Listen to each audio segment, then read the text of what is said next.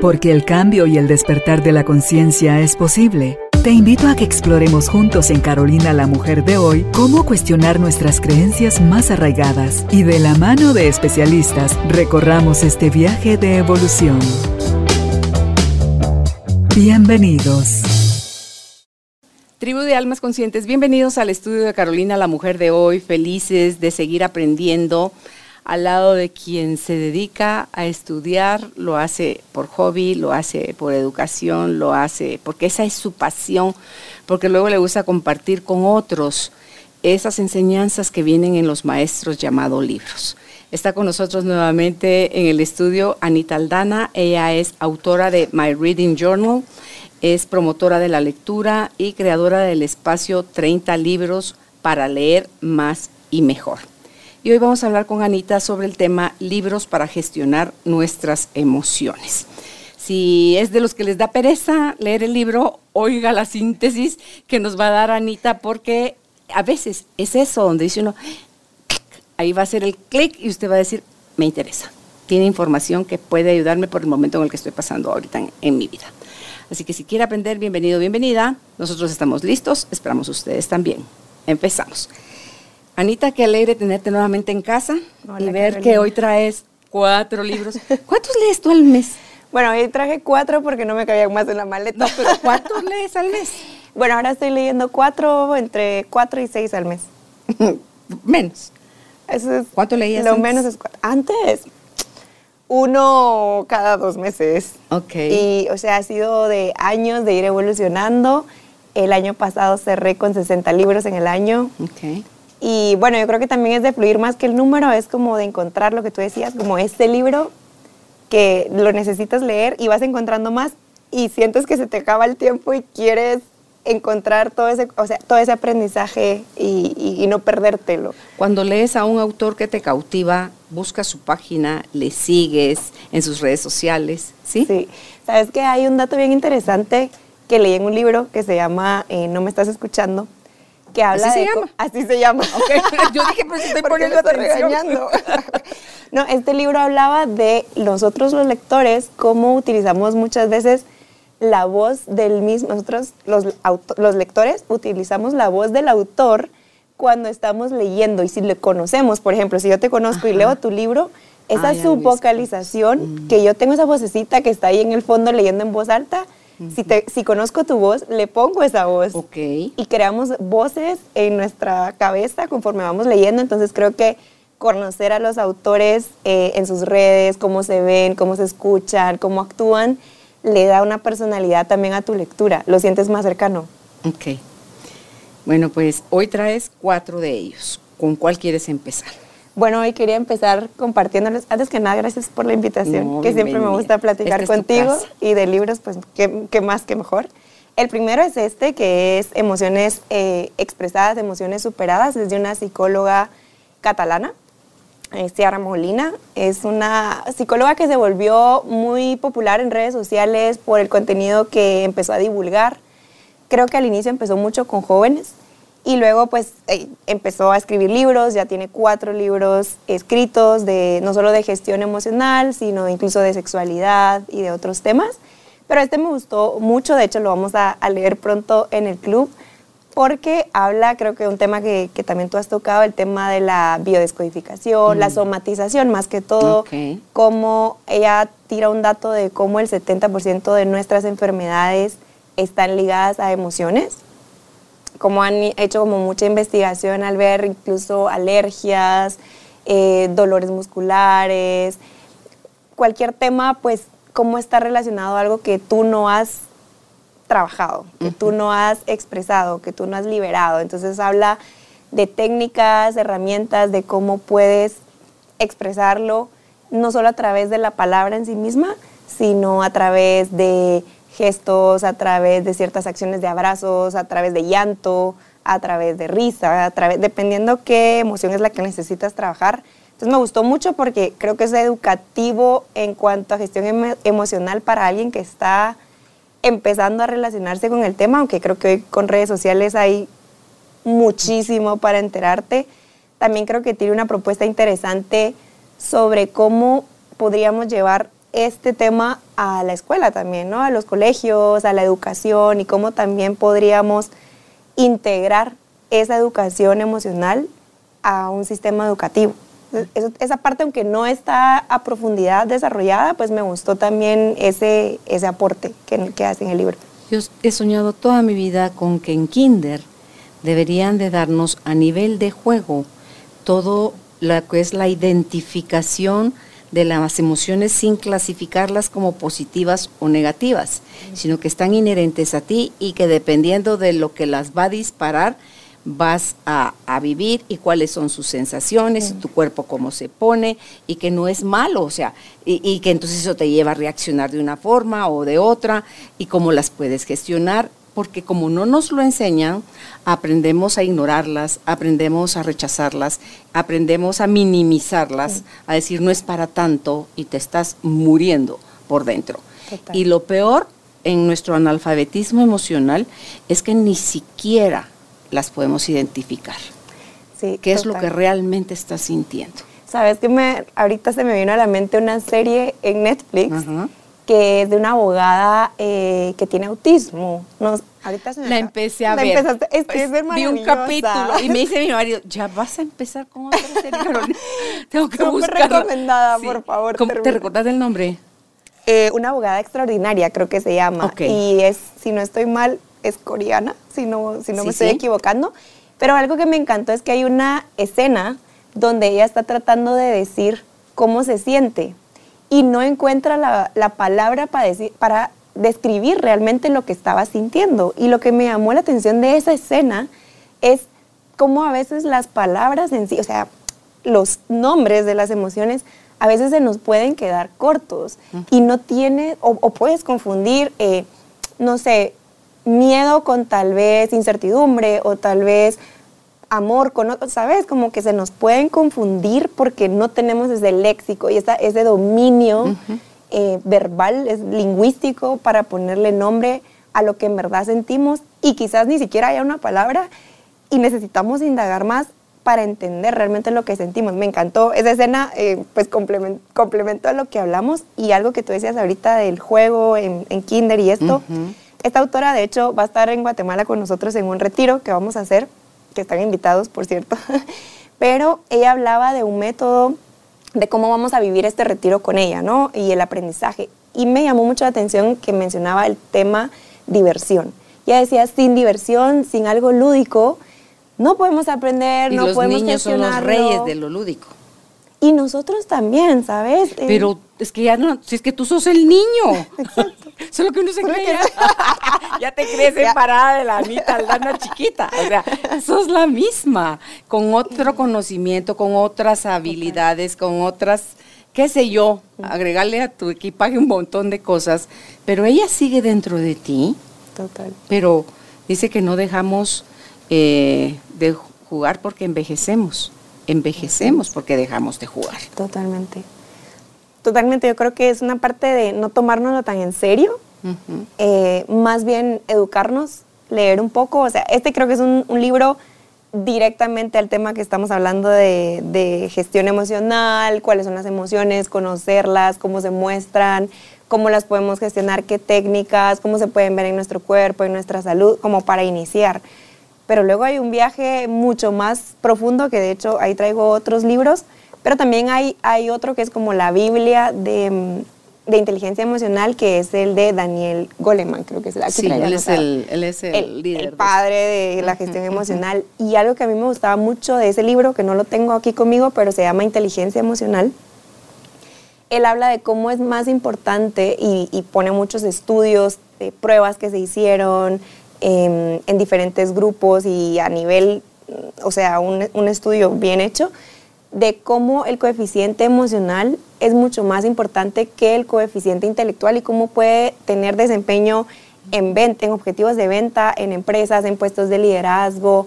Entonces, si lo, si lo extrapolamos como a cualquier área de nuestra vida, genera, generalmente, no, si tenemos un, alto coeficiente emocional, vamos a poder gestionar todos los otros retos que te vengan intelectual, eh, familiar, intrapersonal. Hay líderes que ya contratan a sus subordinados a través de la aptitud más que de la no de la actitud, más, que, de la aptitud porque dice a alguien con buena actitud yo le puedo enseñar un montón de cosas pero me viene aquí alguien que sabe mucho de un montón de cosas con una pésima actitud y ahí no ni con barreno le meto las cosas entonces hay que hay como que nivelar verdad nuestro coeficiente intelectual con nuestro coeficiente emocional porque personas que se gradúan con honores van a estrellarse a las empresas, al logro de objetivos y todo, por eso mismo, por una inteligencia emocional pobre, por analfabetismo. Y viceversa, porque luego ves personas que tal vez no fueron las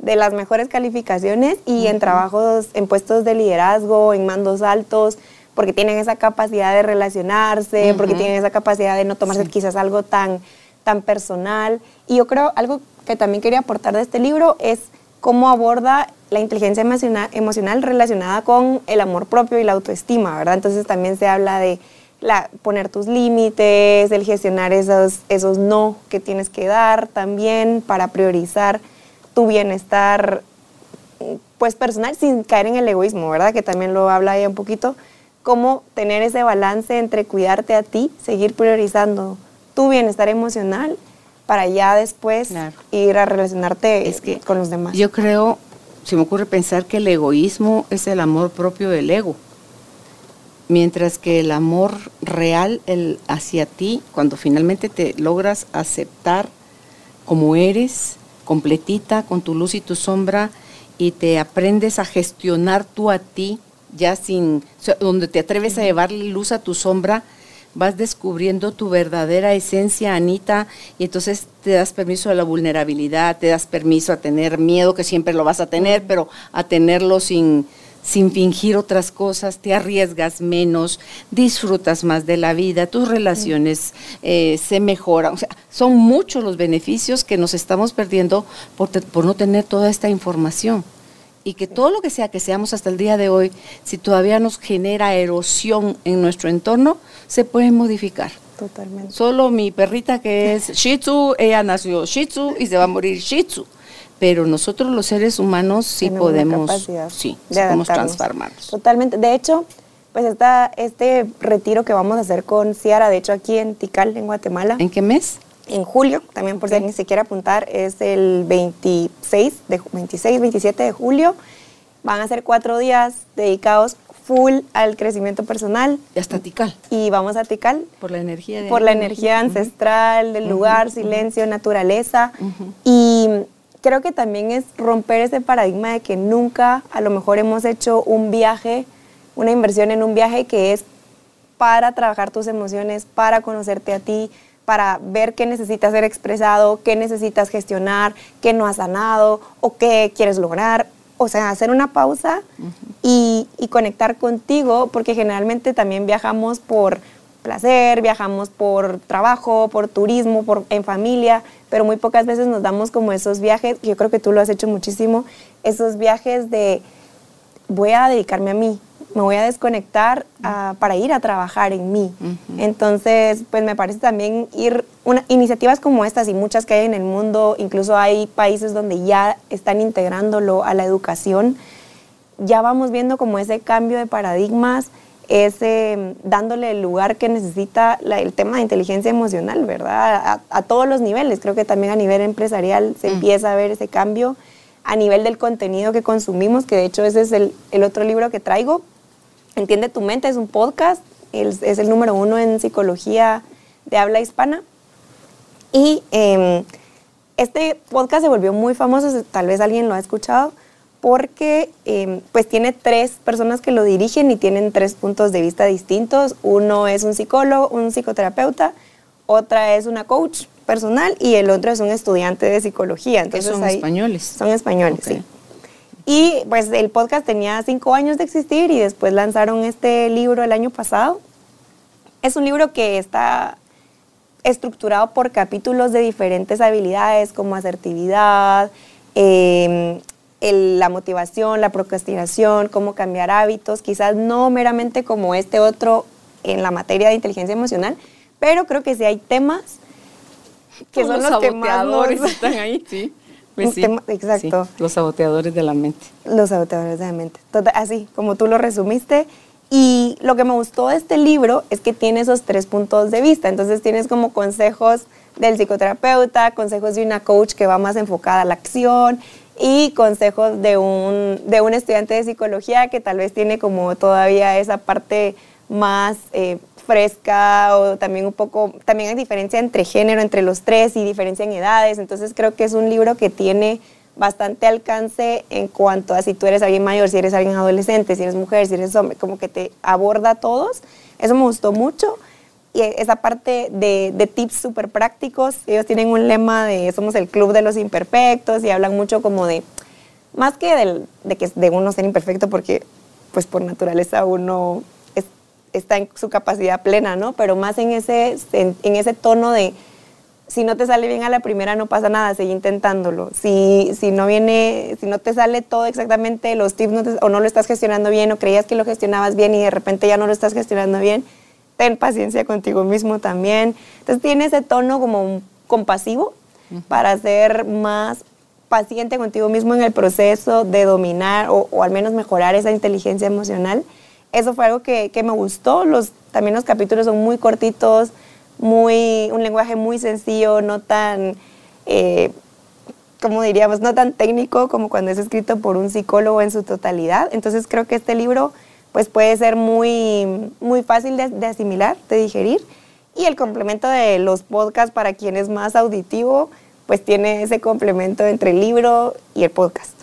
Claro, y el podcast de alguna forma va metiendo actualidad. El libro ya fue impreso en una fecha, en un momento de la historia, y ese ya no lo vas a mover, a menos que lo refresques más adelante, le quites algunas cosas y les agregues otras. Pero esta es una buena base para que le gusta leer, subrayar y, como que estudiar. A mí me, los libros me encantan para estudiarlos. Y el podcast, pues para estar en tu, en tu día a día. ¿Sabes que no lo había pensado? Me encanta. ¿Ah, no? Me encanta. A, mí se me ocurrió ahorita de... Sí, ¿por qué? Porque siempre, al final, aunque un podcast no se llame tal cual el título, está relacionado, al final todo está interrelacionado y ellos tienen mm, una forma de manejar que es a través de preguntas, que yo creo que lo hablamos alguna vez aquí contigo, de cómo yo empecé a leer por preguntas, tratando de buscar respuestas. Entonces ellos lo que hacen es tomar preguntas de la audiencia, de alguien con algún caso, y pues se le responde desde el punto de vista de, la, de las tres personas que lo lideran, ¿no? Entonces creo que sí, como tú dices, es seguirte actualizando, es un contenido también, si te quedaste con ganas de más, de poder continuar y más allá del libro, porque a veces también esperamos más libros del mismo autor y quizás van a tomar más tiempo, o como contigo, ¿no? De, hay varios libros ya, pero escuchar en el podcast es es continuar, es seguir nutriéndote, pues básicamente. Y te vas a adaptar a la actualidad. Ponerle así como llegó la pandemia, si ellos, eran, si ellos son de antes de la pandemia, los temas tenían la historia de antes de la pandemia. Con toda esta revolución que generó en el mundo la pandemia, no solo en lo material, sino que en lo mental, la gente que murió por miedo, la gente que su misma tristeza, su soledad, su aislamiento le llevó a bajar sus defensas. Y, los matrimonios que tronaron, o sea, todo eso son como nuevos puntos de actualidad que llevaron a modificar. Justo hoy que venía al gimnasio, venía escuchando un podcast que decían el efecto, pues dicen, no le des a los niños antes de los dos años nada electrónico, porque la estimulación es, es muy grande. Entonces dice, la gente no se ha hecho consciente del daño que en el efecto que esto va a tener a un futuro a nivel de como que está alentando más la disociación, como está aumentando más la tu disminuyendo tu capacidad de tolerancia, porque todo es un clic. A mí no sé si te ha pasado, yo una foto física le, quiero hacer así para, para, para, abrirla, pues, para ver mejor. Pero, no, o sea, ya está tan metido el hábito de lo electrónico en ti que cuando te topas con un mundo donde no está la, ya te, sientes así como que, ah, ya es gacho el mundo porque no tiene la respuesta tan rápida, pero eso nos llevó a lo desechable, nos llevó a lo light, nos llevó a otro montón de cosas, pero también es parte de la evolución. La idea, Anita, es buscar en nuestra mente un equilibrio de no desperdiciar la tecnología, darle el uso correcto, pero no que sea como un, mi sustituto como mamá es, deja de joder muchachito y tener mi celular. Yo creo que dijiste la palabra correcta del equilibrio y justo hay un libro que se llama, se me van ocurriendo libros, leer es respirar, ese no, no lo pasé a la lista, pero leer es respirar. Y eh, él es un, experto en el tema de lectura, se dedicó a investigar pues cuáles eran los beneficios de leer en este mundo digitalizado. Y él mismo hablaba de cómo se complementa el leer cosas digitales con leer libros impresos, decía, porque eh, un libro digital o cosas digitales que podemos leer hasta un periódico digital, no tiene que ser un libro, nos da esa capacidad de procesar más cantidades de información, quizás de un poco más, más rápida. Y por el otro lado tenemos contenido más lento, eh, otro formato. Entonces ese se, se, complementan, ¿no? No es que compitan, me gustó ese punto de vista porque era, se complementan, en uno ganas una cosa, en otro otro. Esa parte de, equilibrio. Y también decías algo de la tolerancia, ¿no? De que al final vamos perdiendo esa tolerancia. rápido. Y eso es lo que me encanta de los libros, que de la virtud que más se trabaja, que más se gana por el simple hecho de leer, que ya estamos ganando inteligencia emocional, es la empatía. Porque generamos esa capacidad de poder escuchar lo que está diciendo alguien. Digamos, no, no escuchar en su sentido literario, ¿verdad? Aquí es leer y, y en ese sentido escuchar lo que nos está diciendo el autor de tratar de entender qué es lo que quiso decir, eh, qué me está queriendo transmitir, qué me quiere dejar, y yo empiezo un diálogo y ahí empieza la lectura activa. Yo empiezo un diálogo con el autor y genero empatía al yo tener esa capacidad de, escucha activa, ¿no? Al estar leyendo. Entonces, simplemente por el hecho de leer, vamos a ganar, ir ganando esas, esas aptitudes, ¿no? Que tú decías, esas actitudes em, emocionales no necesariamente tenemos que llegar a leer solo libros de desarrollo personal, porque eso también me acabo de estar en un taller, dando un taller de libroterapia, y alguien me decía, es que yo, a mí me da pena agarrar un libro de crecimiento personal, personal porque ¿qué van a decir las personas si mi libro dice eh, en búsqueda de la felicidad, ¿no? Y mucho estigma, me di cuenta que hay mucho estigma alrededor de los simples títulos. Y a veces tampoco hace falta que solo tengas un libro así, o que lo estudies, como tú decías. A veces puede ser hasta una novela que en los personajes uno empieza a diagnosticar, ¿verdad? Ay, este chavo, estos tienen una relación tóxica, este hubiera podido hacer esto y que no sé qué. Vamos generando aprendizaje a veces también con otro tipo de lectura, la lectura eh, de ficción, la lectura que viene de la imaginación o de biografías o de otras personas que nos inspiran, de otras personas que tienen mucho para compartir, eh, como tus libros cuando nos has compartido. O erótico o erótico si queremos conectar con la sexualidad. Pues mira las 50 sombras de ¿Sí? Pues sí. Totalmente, ¿no? O la fantasía como Harry Potter o El Señor de los Anillos y todo eso, ¿verdad? Entonces es hacia dónde, qué te gusta a ti, busca, pero genera el hábito de la lectura porque va a enriquecerte. No es pérdida de tiempo, no es gasto de dinero, va a enriquecerte. Total. Ok, el siguiente. Bueno, el siguiente eh, se llama La Respuesta Consciente. Este también lo, estuvimos leyendo en el club. Y eh, es un libro que va en torno al liderazgo, pero gestionado, o sea, un liderazgo desde un punto de partida responsable, consciente, por eso se llama La Respuesta Consciente, con eh, más dominio emocional, más presencia. aquí toda la propuesta es a través del mindfulness, de la, de la meditación, que básicamente es, pues, es esa presencia activa en tu rol de líder. Entonces me gustó mucho porque eh, creo que la inteligencia emocional también no solo es para en tu familia o en tus proyectos personales, sino también en tu área laboral o cualquier parte donde tú tienes ese rol de líder, que a veces en tu propia casa, tú con tus hijos eres una líder, ¿no? Es, eh, estás marcando pues un ejemplo o coordinas tus recursos en casa, etcétera. Entonces me gustó mucho este libro porque eh, a través de siete semanas, está estructurado en siete semanas para ayudarte a trabajar como todas esas habilidades que hacen a un líder consciente, responsable y con mucha presencia plena. Te da muchos ejercicios, muchos recursos extras, meditaciones. Entonces me, me gustó mucho el enfoque de liderazgo, de nuevo como muy, muy como el libro de inteligencia emocional, no desde el lado técnico de, de, aptitudes técnicas, sino de esas habilidades blandas, de esa capacidad de escuchar a los demás, esa capacidad de estar presente en lo que estás haciendo, en tus negociaciones, en tus reuniones, en tus discusiones, cómo comunicar de forma más asertiva lo que quieres decir a los demás, que es parte de, de la inteligencia eh, emocional, ese bienestar emocional dentro de un rol de líder.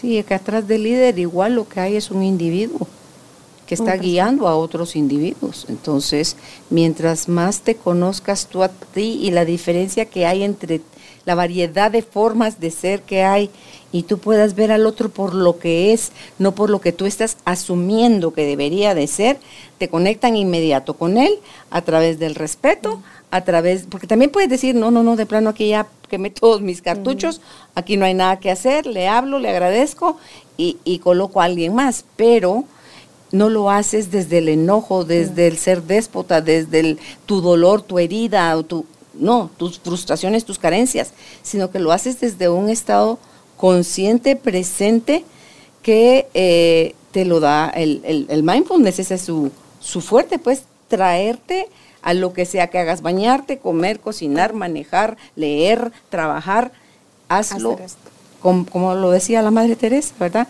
Cuando comas avena, come avena. O sea, no estés pensando que, que, más me estarán preparando unos huevitos o ay, hoy solo avena voy a comer. No, o sea, disfruta de su aroma, de su temperatura, de, agradecelo, bendícelo. O sea, entra en una relación de alegría y gratitud con la avena. Y punto, si no hay para más, eso, eso es lo que hay. ¿verdad? En este libro de mm, Borja Vilaseca, Las casualidades no existen, es el último eh, de él, ¿no? Ahorita está por sacar uno nuevo. Pero este sería el anterior.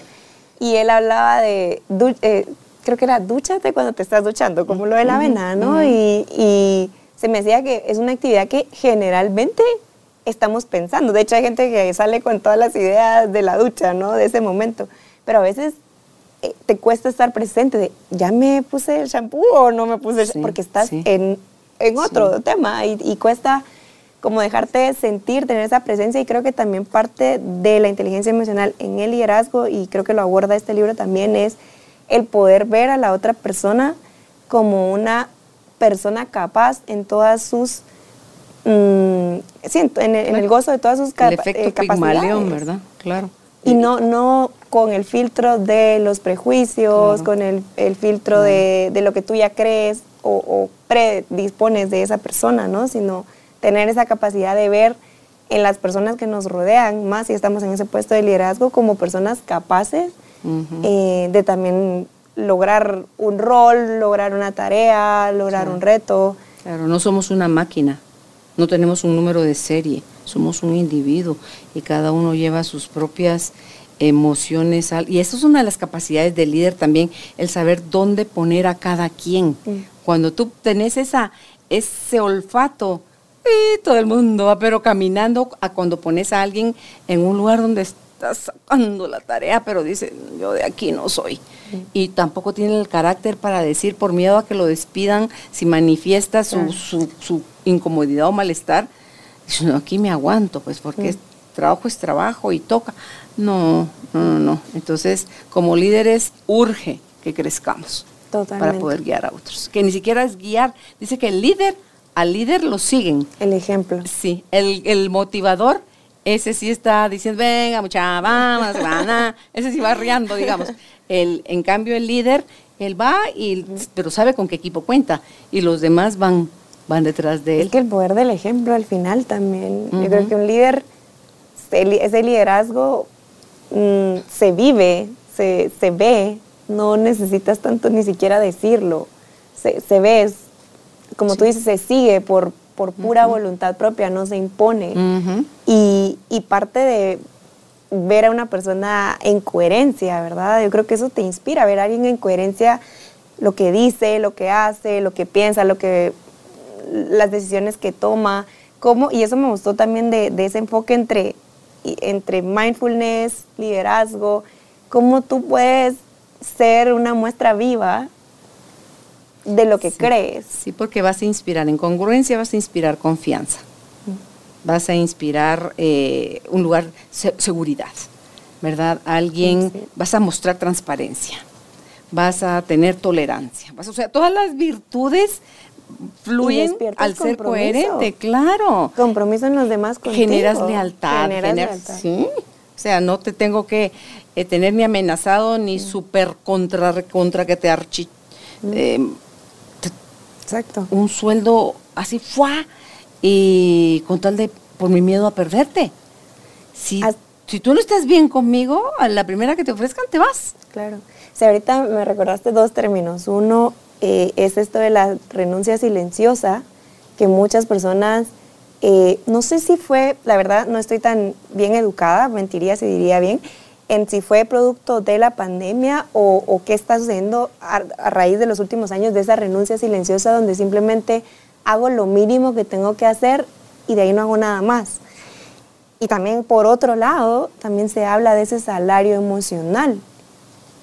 Que pueda que tú no tengas un salario financiero por las nubes, pero tú tienes un salario emocional rebosante, abundante. Ahí te quedas. Te quedas. No, toda la gente se va por el dinero. No te vas a ir siempre por el dinero. hay, hay un, o puedes estar después en un lugar súper bien pagado, pero no sientes que hay inteligencia emocional en la gestión de las discusiones, de los desacuerdos, los valores que tiene la compañía, los valores de tu líder. Eso, no, aunque ganes, a lo mejor llegará a un punto donde ya no, no te llene porque al final somos seres muchísimo más emocionales que, racionales. Y en, esa parte salarial, emocional, también hay mucho trabajo todavía que hacer. Así como hablábamos de, las escuelas, ¿no? de, los colegios, también en las, em, a nivel empresarial, cómo se está subsidiando ese salario emocional. ¿Qué iniciativas hay detrás para trabajar en eso? ¿Cómo te puede eso aportar en el largo plazo una rentabilidad de mejores equipos de trabajo, que son más creativos, que se potencia la creatividad, que son más colaborativos, que saben resolver conflictos, que tienes menos em, rotación de personal, te suma al final. Así es. La balanza se queda... Y tienes que verificarlo para ver que esto es cierto o no, no es nada más, ah, está interesante, pero no lo llevas a la práctica, no te sirve de nada. Me gustó, ahorita que dijiste eso, es que a mí se me prenden las, las conexiones. Eh, me gustó mucho este libro, también se llama Tu éxito es inevitable, lo acabamos de leer en el club. Eh, es el libro, el primer libro eh, de habla hispana que habla sobre la manifestación, pero orientado a mujeres, el enfoque es 100% mujeres. Pero al inicio del libro ella habla de tienes distintas formas de leer un libro.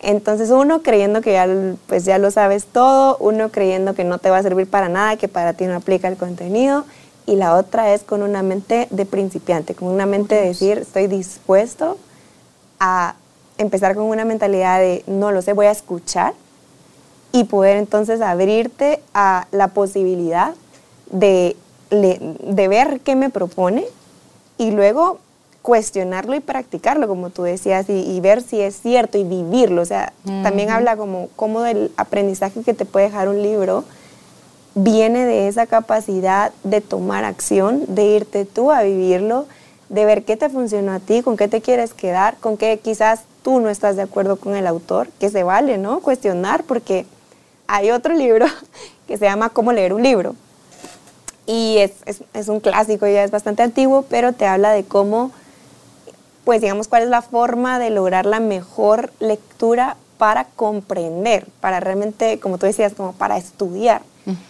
Y para lograr ese punto es tener ese diálogo activo de doble vía con el autor, decirle, a ver, a ver, Maite, yo no estoy de acuerdo contigo con esto, o esto me suena que no estoy segura si va a ser, si es verdad, si va a funcionar para mí, lo voy a practicar porque entonces si tú vas a decirle a un autor no estoy de acuerdo contigo, tienes que tener claro por qué. Eh, decir, bueno, no, porque me parece que estás mal informado, me parece eh, distinguir entre opinión, entre emoción y opinión y mm, realidad, hechos, ¿no? De cómo lo puedes confirmar y ese rol de como, como crítico también quizás documentarte más sobre el tema, leer más, profundizar, leer a otros autores, que ya es una lectura sintópica, le llaman, que es una lectura donde ya lees varios libros del mismo tema para instruirte al 100%, ¿verdad? Pero creo que ese enfoque de lo que tú decías, de pasar a la acción, vivirlo, ver si te funciona, es algo que deberíamos de hacer con todos los libros y, y quizás no con de primera página a última página, con absolutamente todo lo que te recomienda, pero con esas cositas que te resonaron, ir a ponerlas eh, en práctica y ver si te funcionan o no. Este libro se supone, bueno, no se supone, ¿no? Sino que el enfoque es la manifestación, el cómo puedes tú visualizar, diseñar, manifestar, eh, conectar con eso que quieres. Pero más que eso me pareció que es un libro para derribar creencias, para cambiar eh, ese cuento que te cuentas sobre qué, qué probabilidades hay para ti, qué, qué opciones de vida, qué cosas son alcanzables para ti y hasta dónde te quieres poner ese límite o dónde está tu mente fija sin poder crecer. Entonces es un libro que me parece que más está, más que manifestación, creo que es para ese cambio de creencias que al final está muy relacionado con inteligencia emocional, ¿verdad? Partimos de lo que pensamos o lo que creemos se termina en ese pensamiento y ese pensamiento nos genera un sentimiento y ese sentimiento nos genera una emoción y empieza la reacción, ¿verdad? de qué hacemos con lo que nos sucede o qué hacemos con lo que nos contamos que nos sucede, que suena trabalenguas, pero es a veces no es lo que sucede, es lo que nos contamos, que, que creemos que sucede. Y viene mucho de lo que hemos vivido, lo que creemos que es la única verdad. Entonces me pareció interesante ese enfoque de decir qué pasaría si yo empiezo a actualizar esas creencias, a cuestionármelas, a salirme un poco, a expandirme un poco a creencias más empoderadas, menos limitantes, para seguir ampliando tu, zona de crecimiento. Claro, tiene, conlleva una serie de cosas.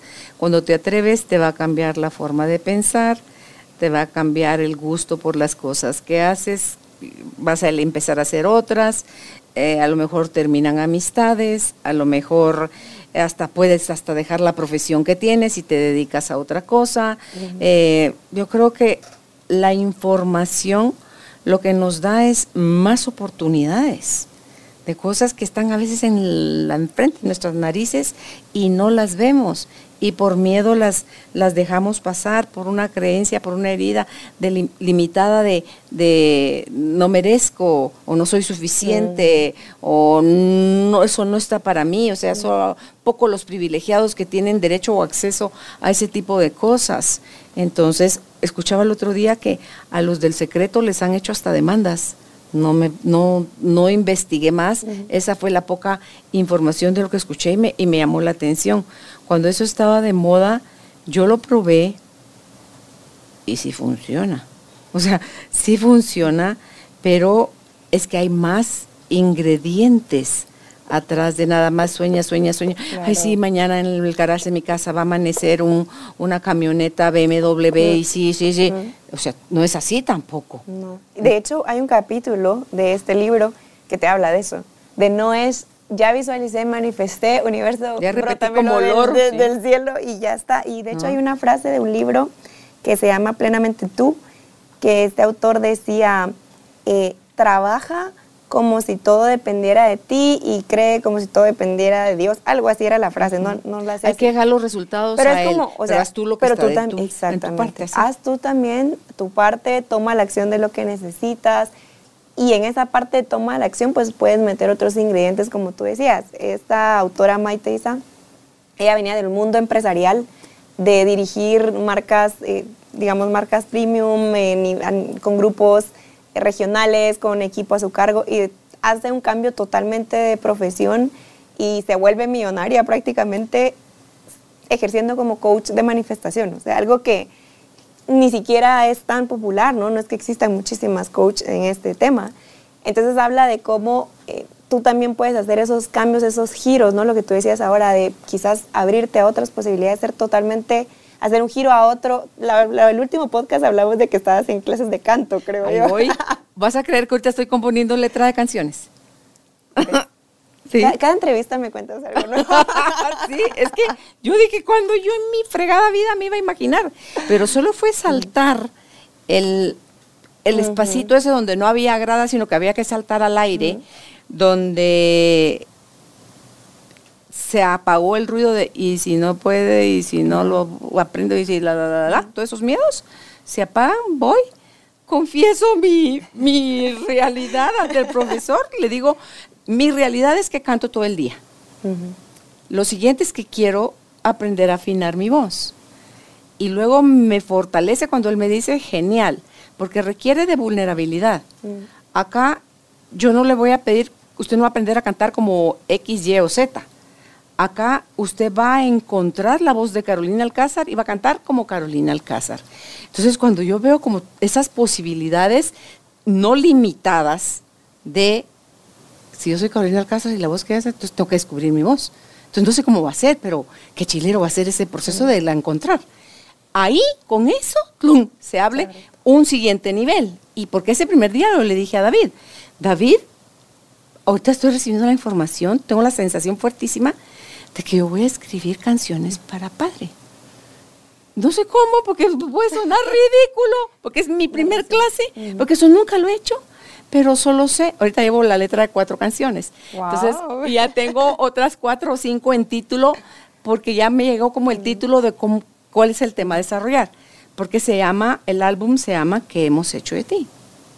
Entonces, eh, quiero que lleve como un hilo y de alguna forma va a estar vinculado con el libro para niños que quiero escribir. Entonces, eso, dime tú, ¿cuándo en mis sueños? Claro. Nunca. Y si te hubieras dicho, no, Carolina, para esto no, a ti te tocaba Ah, eso me lo dije en un montón de cosas y, y yo, yo ya cantaba pues en la ducha, en el carro, en la cocina, en todos lados. Yo salgo de aquí y ni viendo yo un paso afuera voy cantando. No me preguntes por Me qué. voy a quedar hasta...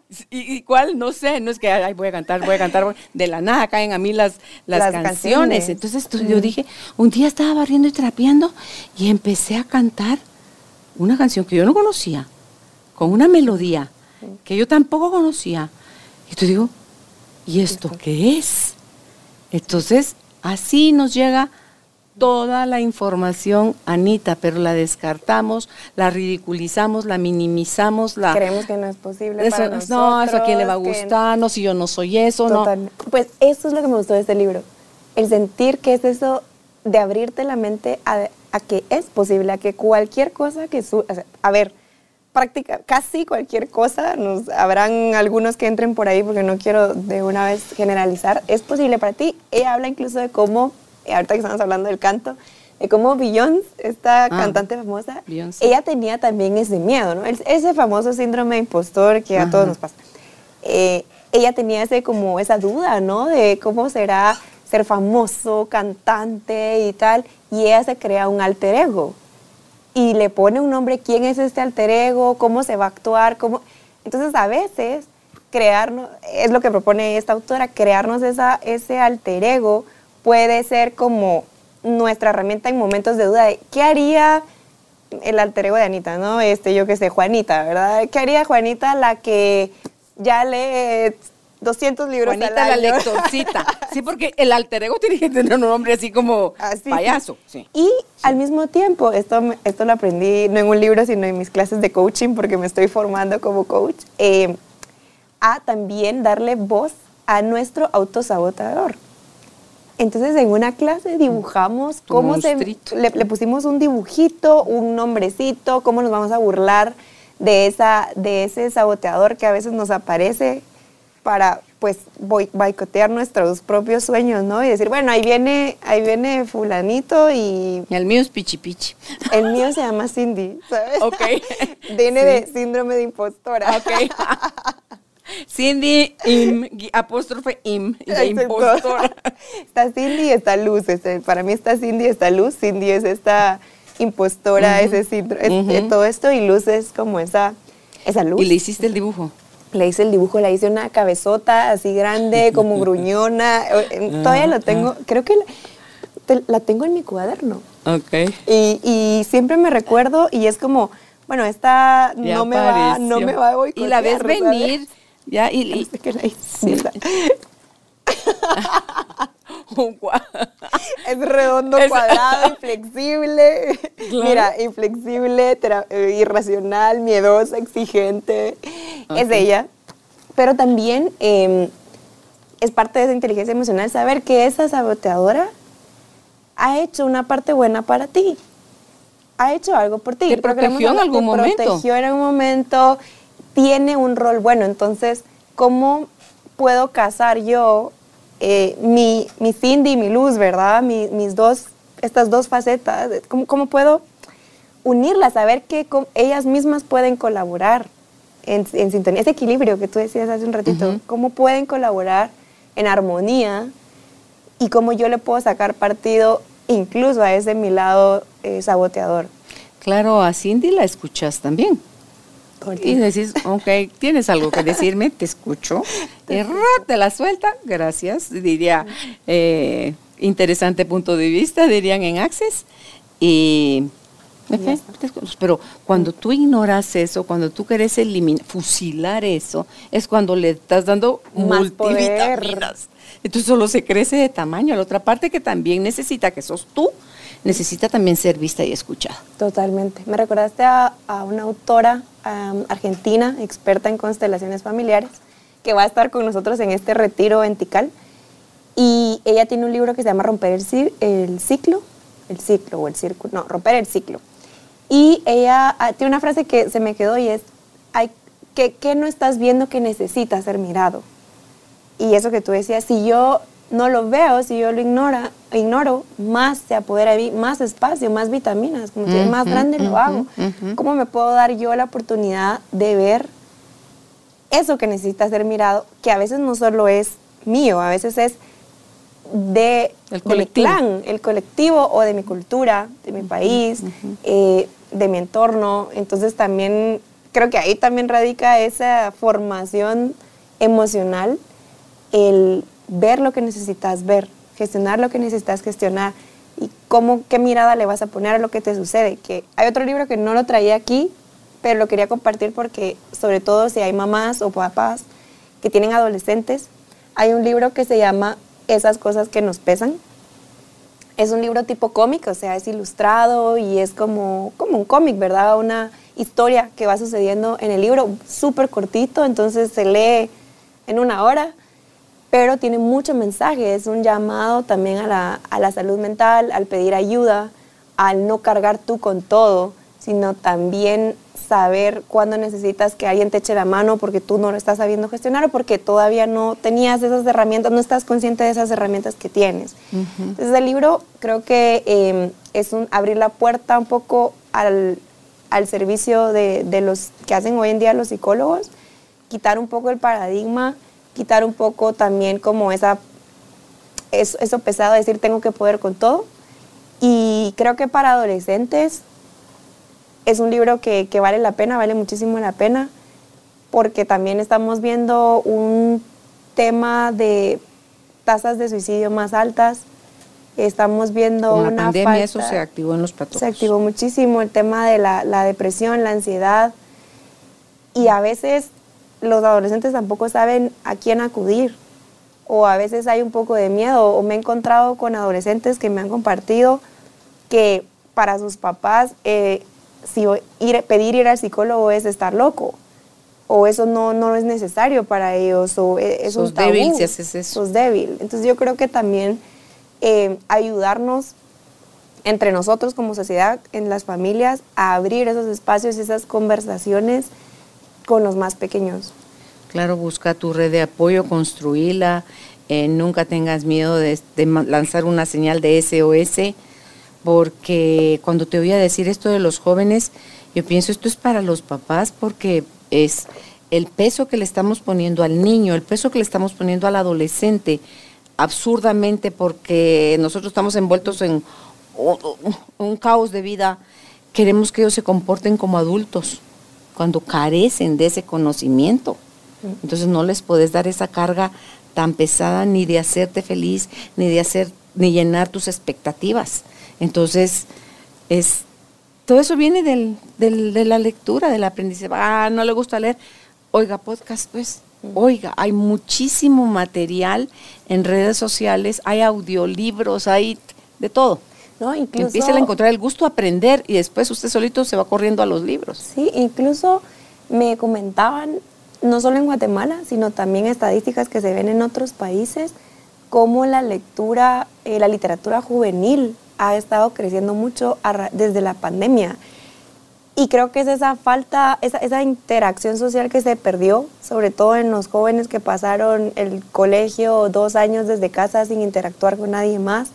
Muchos se refugiaron también en los libros. Por los chicos que no tienen la suerte de tener amigos, porque son los rechas, porque no no casan en el estereotipo de los grupos donde ellos quisieran estar y no los aceptan. Mm. El, el, libro nunca te va a ignorar, te va a tratar, se va, se va a ceder a ti, va a estar para ti siempre. Totalmente. Entonces nada más compartí hace poquito con alguien que le, le hablas y no está metida en su libro, es una chica, es adolescente.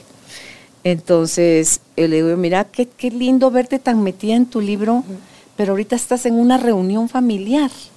Entonces como que aprender a dónde, pues me vale madre mis tíos, mis primos, mis, mi quien sea que esté, porque yo quiero mi libro boring, diría, o sea, no quiero ir eso, entonces me voy y me voy. Entonces todo tiene un momento y un lugar, Anita. Un equilibrio total. ¿Sabes qué? Por eso yo he compartido con mi comunidad que este año me puse una meta de leer menos que el año pasado.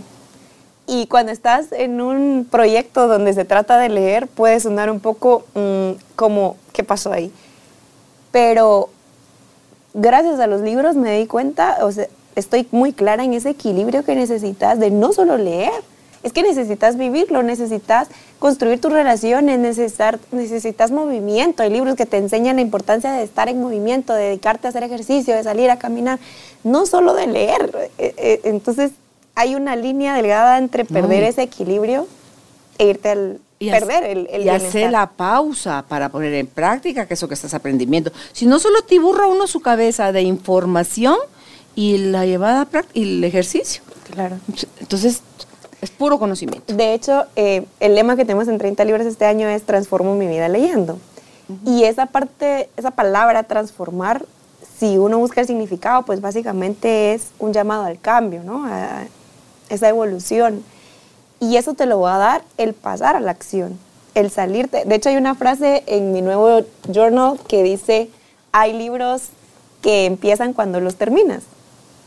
Porque cuando tú terminas el libro, empieza el verdadero cambio, empieza la verdadera transformación. Cuando tú dices, bueno, leí que la cúrcuma es súper buena para desinflamar, voy a ver cómo la agrego a mi dieta, voy a ir a buscar, la venden, la compro. qué es eso, qué dosis. Eso es pasar a, la, acción, eso es buscar ese cambio. Y yo comparto mucho con, con mi comunidad y, y, con quienes nos escuchan hoy.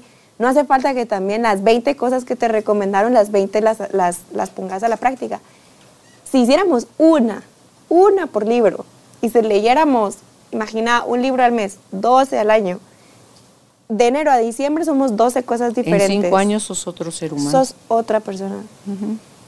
y, y, es lindo ver, yo que lo he vivido, es lindo verte y decir, wow, o sea, es que soy otra persona y me gusto más. Claro. Te vas gustando más porque tú estás decidiendo qué, qué ingrediente le estás poniendo a tu identidad. ¿Qué tu salsa persona, le pones tu- a tu taco? Sí, si el, taco es tu, tu- el taco es tu vida, tú, tú ya decís que sí, que no, porque sin límites tampoco hay eh, como expansión, es como es solo eche, eche, eche, eche, eche. No, y, y- y cuando estabas hablando sobre la creación, lo que tú decías que le pasó a Beyoncé, todo eso yo lo aprendí con Marianne Williamson. Yo a ella la amo, me encanta. Me encanta su mirada y ella fue la primera que le oí de hacer su, eh, ah, que no te gustan tus piernas. Entonces, ponles nombre, Betty la piernuda o qué sé yo. Sí, entonces y háblale cuando esa persona te esté fastidiando. Entonces, eh, usa, inventa, sé creativo. eh, ah, que ahí no lo decía, ¿y por qué no lo dices tú? O lo que decía ahí, no, a mí me suena más esto. Aplica eso que te resuena a ti, porque al final no todo es para todos, pero tampoco te pelees con algo que tú estás diciendo no es para ti. Va a ser bueno para alguien más.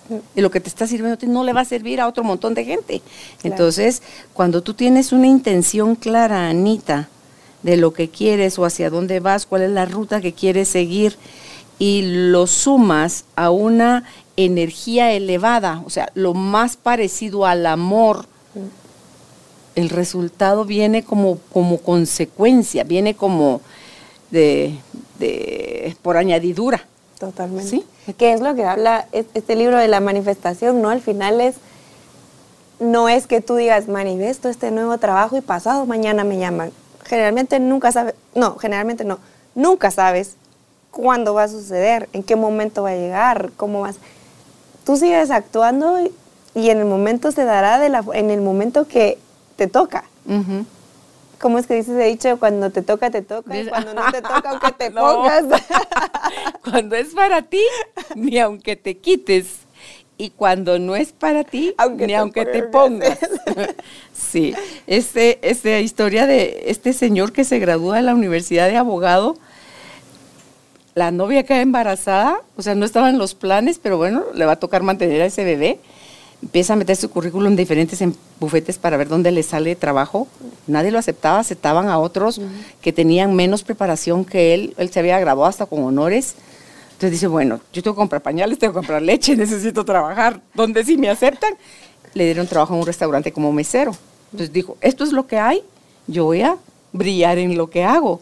Entonces el tipo era tan, tan genial dando su servicio como mesero en el restaurante que cada vez más y más comensales. Entonces el dueño del restaurante lo está observando siempre y dice, ok, voy a abrir un segundo restaurante y le pide a este chico, vas a ser tú mi gerente de este nuevo restaurante. Y brum, brum, brum, otra vez lo mismo. Y entonces así está él cuando dice, ¿y si abro yo mi propio restaurante? Entonces abre su propio restaurante, hoy es dueño de una cadena de 300 restaurantes. Wow. Entonces dice él, gracias a Dios no me dieron trabajo cuando metí mi currículo porque si no me hubiera quedado limitado a una oficina de abogados trabajando como abogado. Total. Entonces, a veces nos quejamos, este, Anita, de lo que nos está pasando como que la peor desgracia. Y no sabes si esa desgracia es la que te trae el mayor y más grande regalo de luz o de Yo lo que sea tu sí, vida. Yo creo que es al final eh, lo que nos contamos, ¿no? De cómo queremos ver, cómo queremos interpretar lo que nos sucede. Sí que hay casos donde creo que es difícil decir, lo, lo, lo hablábamos con un, con un autor este de esas cosas que nos pesan. A veces es difícil que te digan, sácale algo bueno, agradecelo, por ejemplo, si a alguien lo violaron, ¿no?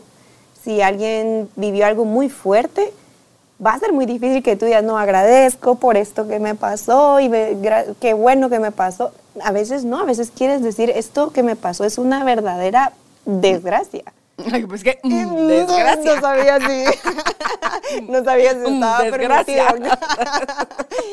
A veces quieres decir eso y no sé, eh, me, me quedé pensando mucho en eso de, bueno, mm, tal vez es, tal vez sí, tal vez no, no absolutamente todo tienes que ponerle, porque luego también pasamos a ese, esa inteligencia emocional y ese positivismo tóxico y que también se confunde con que siempre estés sonriendo, que estés súper feliz, eh, que creo que también Tuti Furlan lo habla en su libro, de no se trata ese tipo de felicidad, No. En el libro Feliz Vida Imperfecta, es una felicidad que más es como calma. Y volvemos a eso que hablábamos de, de esta serie de la abogada, de a veces las emociones se nos quedan cortas para describir qué es lo que realmente queremos, porque a veces felicidad no es lo que queremos, porque la felicidad es bien momentánea.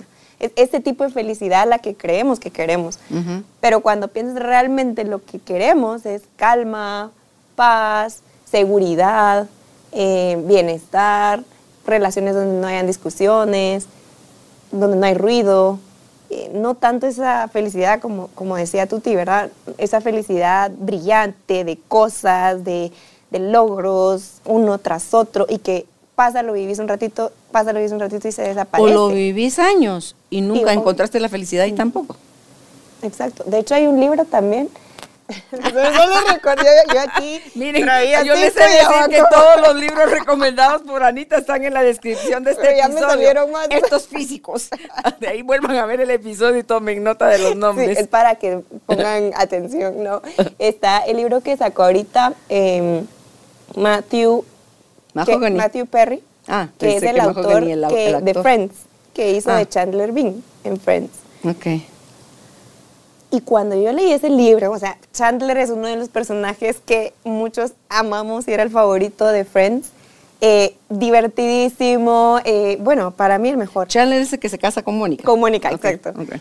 Y él cuenta en su biografía de todas las, no les voy a hacer mucho spoiler del libro por si lo leen, de todas las eh, temporadas, que fueron 10 de Friends, Diez solo años. una la hizo sobrio. Ah, estaba con Y él alcohol. cuenta cómo en realidad su vida es un vacío, es un vacío existencial, un vacío, es, es soledad, es soledad rodeada de adicción.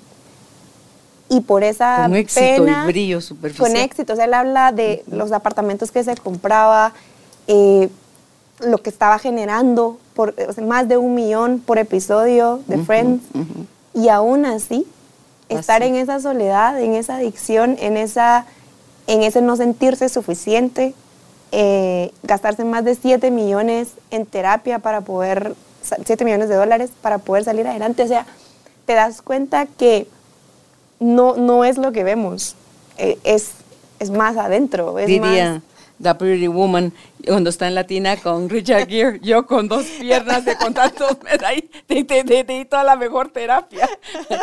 Ay, pues mira, ¿cómo se llama el libro de él? De más? Se llama, en, yo lo leí en inglés, pero en español ahorita ya está, se llama Amigos, Amantes y esa cosa tan terrible. Ok. Ya está la memoria, él cuenta cómo estuvo al borde de la muerte, o sea, él debió haber estado muerto, literal, con lo que le sucede y lo que él vive, y cuenta pues todo lo que hay detrás de bambalinas del show, detrás del éxito y la soledad profunda que vivía. Entonces también vemos esa necesidad de a todos los niveles, no, no es solo para los ricos, millonarios, para los pobres, para los tristes, para los... no, es para todos esa, Sí. esa gestión emocional. Le dicen a un psicólogo, ¿a usted le gustaría darle terapia a gente con dinero o a gente sin de escasos recursos?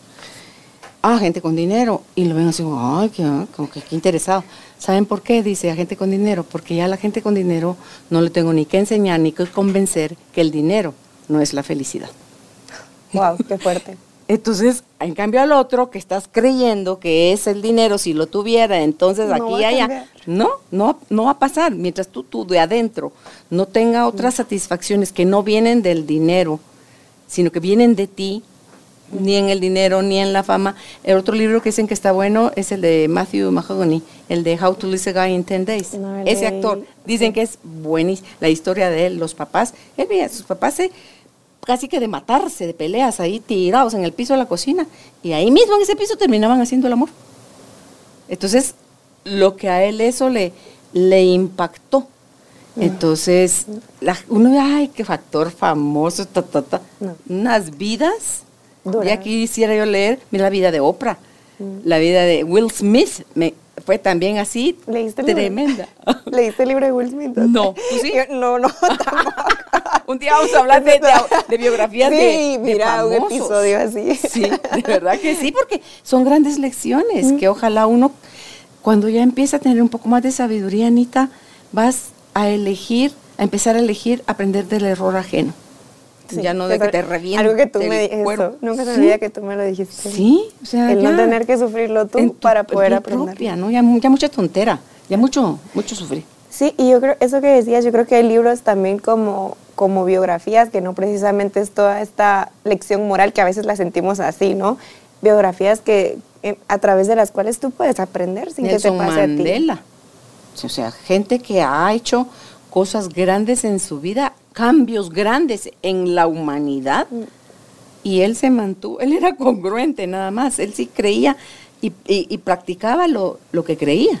Mm. Y, y era paz, pero él era paz sobre todas las cosas. Entonces, a eso nos llevan los libros. Mm. Pues gracias Anita por, por traernos el resumen de, de estas perlas y pues a seguir leyendo. Gracias a ti. y, y, pues cuando vengas a Guatemala nuevamente para el taller, cuéntanos con anticipación para ver de programarse uno, ¿verdad? Sí, sí, genial. Y por ahí también los esperamos si alguien se quiere apuntar a, a en- este viaje. En 30 libros vas a estar dando tú toda la información. Ahí está toda la información. En Instagram estoy como 30 libros y si no en la página web 30libros.com. Ahí está, es un retiro de cuatro días. Se llama eh, retiro lector, pero más que un retiro lector es un viaje de transformación, que es lo que estamos buscando este año, vivir afuera de los... al fondo al, del mar de tus emociones. ahí donde a veces no queremos entrar. ok, entonces estás como 30 libros en tu página web, en Instagram y en Facebook. En todos lados, como 30 libros. Y gracias por la invitación, me encanta platicar siempre contigo. Me llevo lecciones que no se me olvidan siempre que platicamos, así que muchas gracias. A ti. Chao. Gracias por ser parte de esta tribu de almas conscientes. Recuerda visitar nuestra página web carolinalamujerdehoy.com.gt para más información de estos temas y de nuestros invitados. Tenemos más programas, blog, libros, talleres, tienda en línea y material exclusivo para quienes se suscriban. Encuéntranos en redes sociales como Carolina la Mujer de Hoy.